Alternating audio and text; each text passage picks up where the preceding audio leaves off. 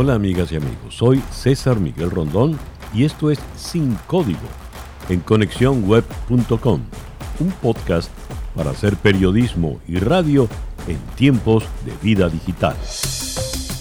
Para el día de hoy, ¿quién censura a quién?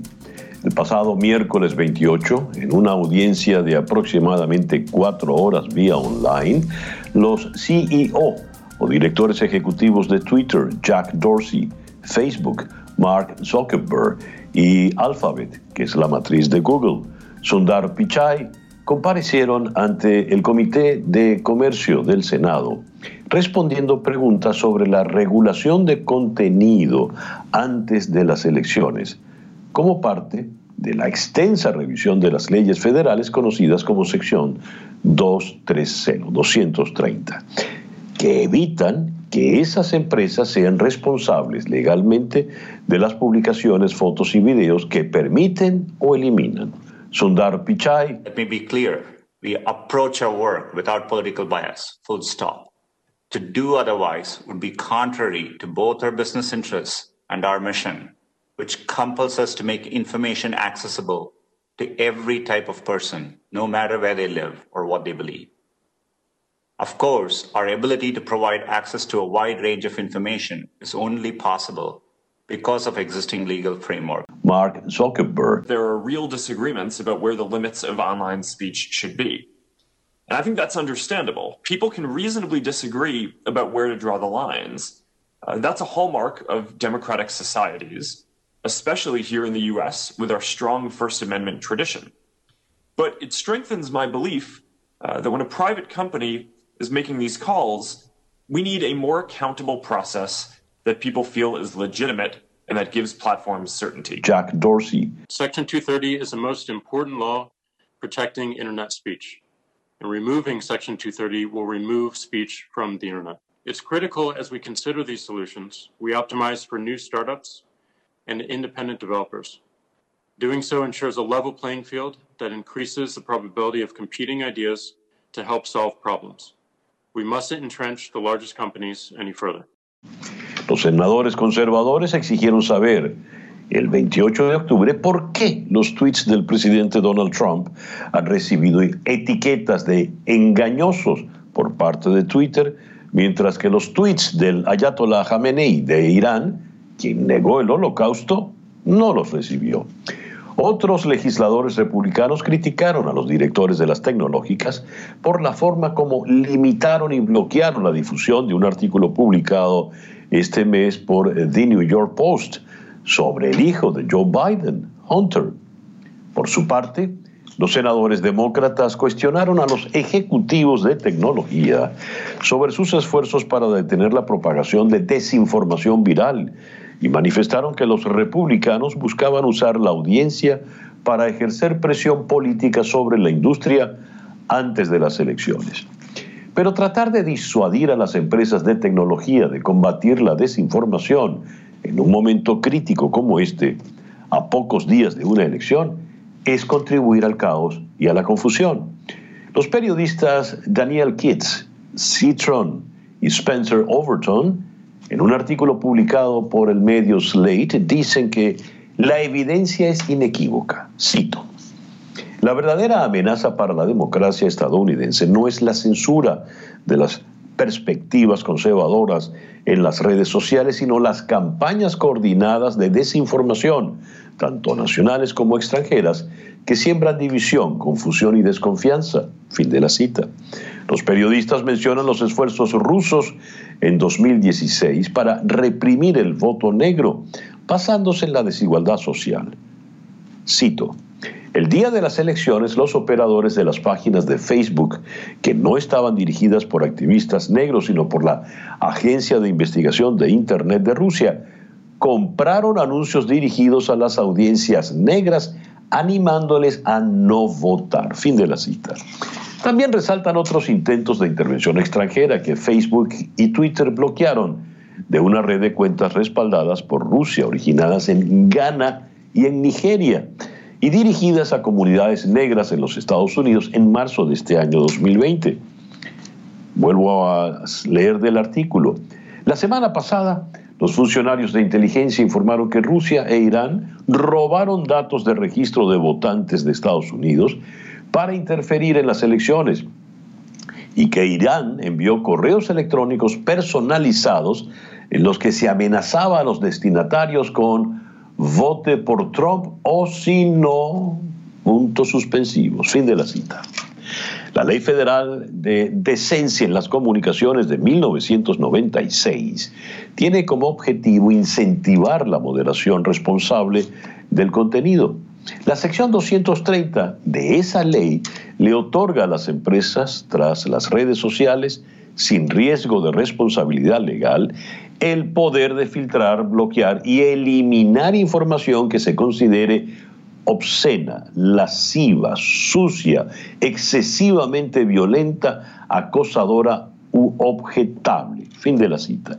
Si se les hiciera responsables a eh, las plataformas por bloquear la desinformación, se limitaría el poder de ellas mismas para eliminar contenidos que de otra manera sí serían objetables.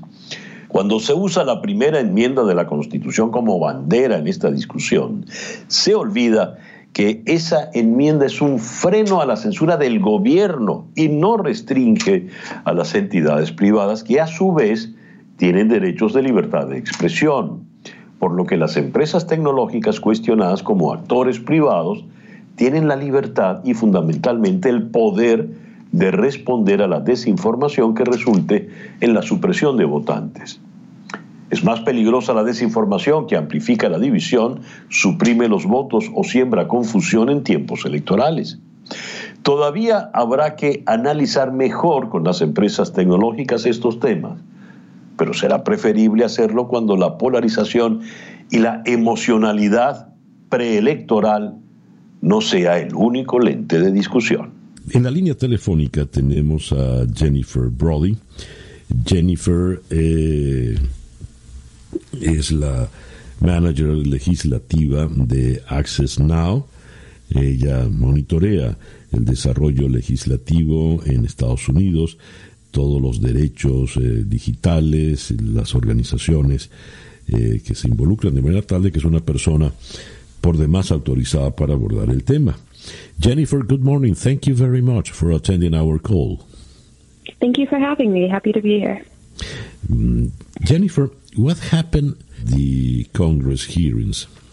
¿Qué pasó en el Congreso, Jennifer?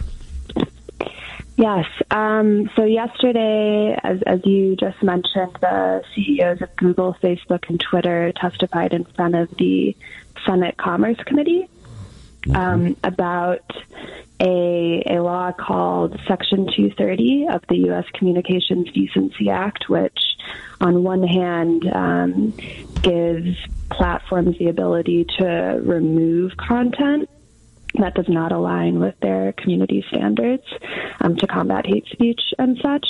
Um, and on the other hand, it also ensures that platforms are not liable for third party content posted, which in many ways has allowed, you know, free expression and, and the internet to flourish. Yes. Um, mm-hmm.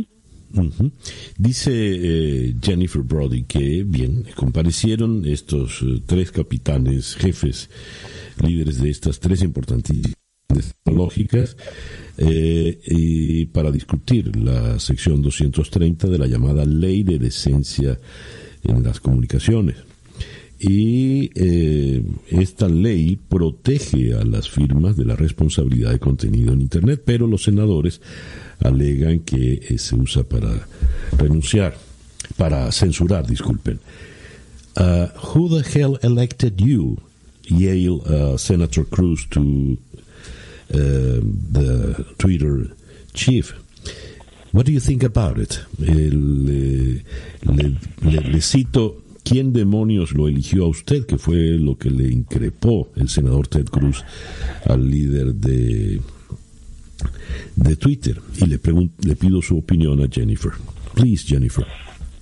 Mm-hmm. Um, yeah, that so Senator Cruz clearly does not understand um, how this law works in the United States. Mm-hmm. So, eh, the, the, go ahead. Yeah. please. Ella dice, evidentemente el senador Cruz no entiende cómo funciona esta ley en los Estados Unidos. Sí. Um, because the, the First Amendment of the U.S. Constitution, freedom of speech, it protects porque la platforms sexta, from Trump. Yeah. Mhm. dice la, la sexta enmienda de la Constitución protege la libertad de, de expresión. Yeah, so platforms have the First Amendment right to remove content that they deem objectionable, right? Things like voter suppression, um, hate speech. Dice entonces las plataformas tienen el, ah, el derecho para limitar algunos contenidos que puedan venir cargados de odio, que es el caso de lo que estamos hablando. Right. Because in the United States censorship, we're talking about government censoring content, not not private actors. Estamos hablando de acciones, fue previsto esto para acciones del gobierno, no para actores eh, privados. Uh, Jennifer, uh, at the bottom of this uh, situation, in an electoral time as uh, complicated as we are passing through, what is really the point? En, en el fondo, ¿cuál es el verdadero punto que se está discutiendo, sobre todo en un momento Right. electoral tan complicado como este? Right. So what's happening is um, the you know senators like Ted Cruz are alleging anti-conservative bias, right? That these platforms are taking down conservative content, right, but not content that the Democratic Party is promoting, for which this, there is no evidence. So really, the intent behind this is to ensure that you know that the, the sitting president and his allies can you know can spew disinformation and lies. Um, so they're they're playing the refs, as, as folks are saying.